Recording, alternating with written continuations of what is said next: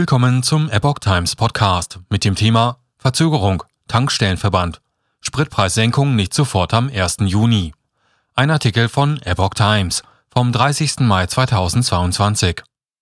Autofahrer können trotz der Steuersenkung am 1. Juni nicht überall sofort mit sinkenden Spritpreisen rechnen. Das, was die Betreiber am 1. Juni noch in den Tanks haben, hat noch keine Steuersenkung, die man weitergeben könnte. Das ist noch die alte Steuer sagte der Geschäftsführer des Zentralverbandes des Tankstellengewerbes Jürgen Ziegner der Rheinischen Post vom Montag.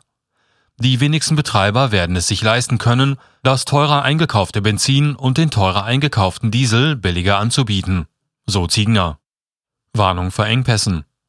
Der Hauptgeschäftsführer des Mineralölverbandes Fuels und Energie, Christian Küchen, sagte der Zeitung, wir gehen davon aus, dass die Energiesteuersenkung wegen des intensiven Wettbewerbs der Tankstellen weitergegeben wird. Allerdings gäbe es für eine Steuersenkung in dieser Größenordnung keine Erfahrungswerte. Die Energiesteuer sei auch nur eine von vielen Komponenten, die den Kraftstoffpreis bestimmen. Küchen warnte zudem vor vorübergehenden Engpässen an einzelnen Tankstellen. Ab Mittwoch gilt eine Senkung der Energiesteuer auf Kraftstoffe. Damit soll Benzin laut Bundesfinanzministerium um 35,2 Cent billiger werden. Diesel um 16,7 Cent. Den Tankrabatt soll es bis Ende August geben.